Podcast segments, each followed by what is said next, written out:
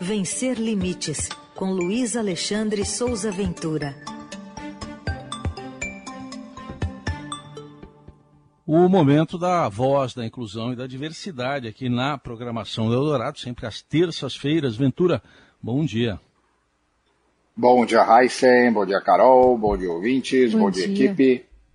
Você está acompanhando com muita atenção toda a situação na Ucrânia, e especialmente das pessoas com deficiência, e tem mulheres à frente de algumas ações, Ventura?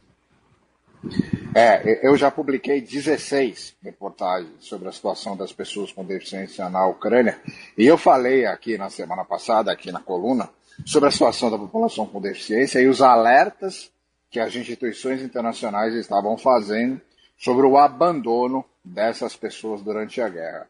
E essas previsões, infelizmente, se confirmaram, e há muitos relatos de pessoas com deficiência presas dentro das próprias casas, ou instituições, escolas, internatos e hospitais.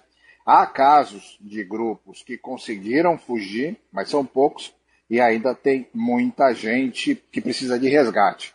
Nesse cenário terrível, são as mulheres que agem e tomam a frente de ações para, de alguma forma, tentar proteger as pessoas com deficiência, dar apoio ou efetivamente remover dos locais de conflitos das áreas bombardeadas e levar até as fronteiras. Eu vou citar algumas delas é, sobre as quais eu já escrevi e também algumas que eu já entrevistei.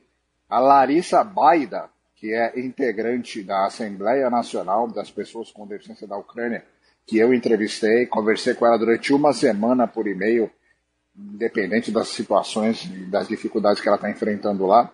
E ela continua na Ucrânia, está divulgando informações, apesar de todas essas dificuldades. A Ana Landry é uma mulher com deficiência, integrante de uma instituição dos Estados Unidos chamada Partnership ou Parceria, e ela está coordenando os trabalhos de resgate de pessoas com deficiência na Ucrânia.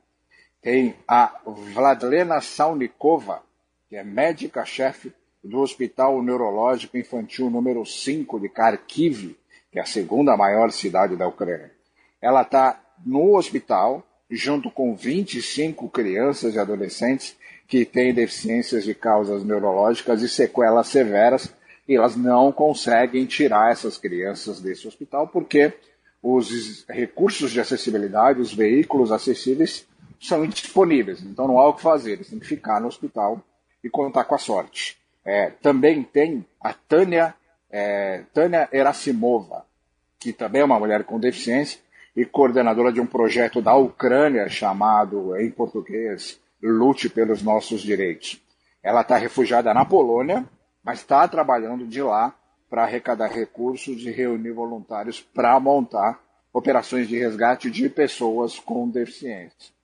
É, tem duas, Larissa Leonidovna e Vitória Mikolaivna, que são diretoras de dois orfanatos de Kiev, e elas conseguiram levar 216 pessoas, o que inclui crianças com deficiência e seus acompanhantes, de Kiev até a Hungria, numa operação criada por conta própria.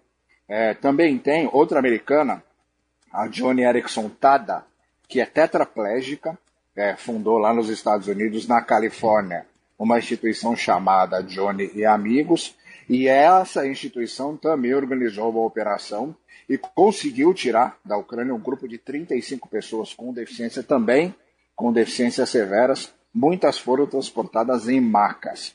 E, para finalizar, tem a, a senhora Yulia Klepis, que é uma cidadã ucraniana que mora em Kiev e está com a mãe de 82 anos que tem restrições de mobilidade e com a filha, a Arina, que tem 25 anos, é autista.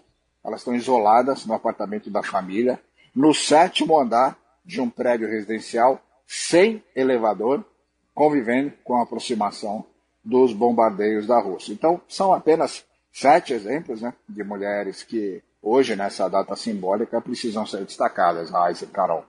Com certeza. Bom, a gente né, continua de olho até com você publicando as reportagens no Estadão. Queria também de você uma dica de livro. né, desse, nesse uhum. 8 de março, A Princesa que Não Sabia as Palavras? Antes de falar do livro, eu quero só falar uma coisa que eu esqueci de falar. Eu estou bastante incomodado com a apatia e a inércia da comunidade de pessoas com deficiência do Brasil a respeito da situação da Ucrânia. É, evidentemente que as pessoas daqui não têm nada concreto e efetivo para fazer sobre isso, até pela distância. Mas há uma necessidade de destacar o que está acontecendo por lá, porque são quase 3 milhões de pessoas com deficiência que estão correndo um risco real. Há uma, um, uma preocupação muito constante de, uma, de dizimar a população com deficiência da Ucrânia por causa da falta de acessibilidade. E isso precisa ser destacado aqui no Brasil, é, principalmente ser colocado em pauta pelas pessoas com deficiência, pelas instituições, pelos influenciadores, porque, como eu falei na semana passada, o que aconteceria se nós aqui no Brasil tivéssemos que agir sendo atacados por alguém como a Ucrânia foi atacada. Então, eu, eu queria destacar esse ponto antes de falar do livro. É, essa, essa licença. Agora, falando especificamente do livro A Princesa que Não Sabia as Palavras, a Bruna Burkett, que é atriz, dramaturga, produtora e arte educadora e especialista em acessibilidade cultural, com pós-graduação da Universidade Federal do Rio de Janeiro. É, ela fez esse curso e essa pesquisa, e em 2015, com o financiamento do Ministério da Cultura, por meio de uma bolsa de estudos, ela entrou no teatro inclusivo e aprofundou o conhecimento sobre o uso da língua brasileira de sinais. Aí, em 2019, a Bruna escreveu uma peça de teatro que se chama A Princesa que Não Sabia as Palavras, para fomentar o debate sobre Libras e difundir essa língua. A protagonista dessa história é surda. E aí, com a pandemia, a peça se transformou em vídeo, que levou a Bruna a escrever o livro A Princesa que Não Sabia as Palavras, e é um projeto que foi financiado pelo Programa de Ação Cultural do Governo do Estado de São Paulo, o PROAC. Esse livro ele tem texto em português e legendas do texto em libras, ilustrações criadas pela ilustradora surda Alice Rodrigues. Ele também tem um QR Code que encaminha para a página de acesso ao audiolivro. E aí, nesse audiolivro, tem audiodescrição das imagens e vídeos em livros. Esse livro foi publicado em 2021 e está à venda na página do Estúdio Aspas, que é um, um editorial de publicação independente. O endereço é estudioaspas.com.br, estúdio com E.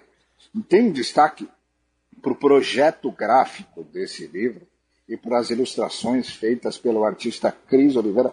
O livro é muito bonito, e a Bruna Borchetti é fundadora do Instituto RIA e faz parte do grupo Ciclistas Bonequeiros, que eu já citei aqui algumas semanas atrás. É um livro muito gostoso, é um livro muito bom para quem tem filho para ler com os filhos ou para dar de presente para os filhos, para incluir, para inserir os filhos no universo da diversidade e falar sobre a língua brasileira de sinais. Muito bem, fica a dica e também uma eu vou dizer que é uma leitura obrigatória para a gente entender mais da guerra e aspectos tão trágicos, a tragédia dentro da tragédia, a, a, o blog do, do Ventura, O Vencer Limites. Eu li todas essas publicações aí que você falou. Obrigado, Ventura. Estamos juntos e até semana que vem. Um abraço para todo mundo.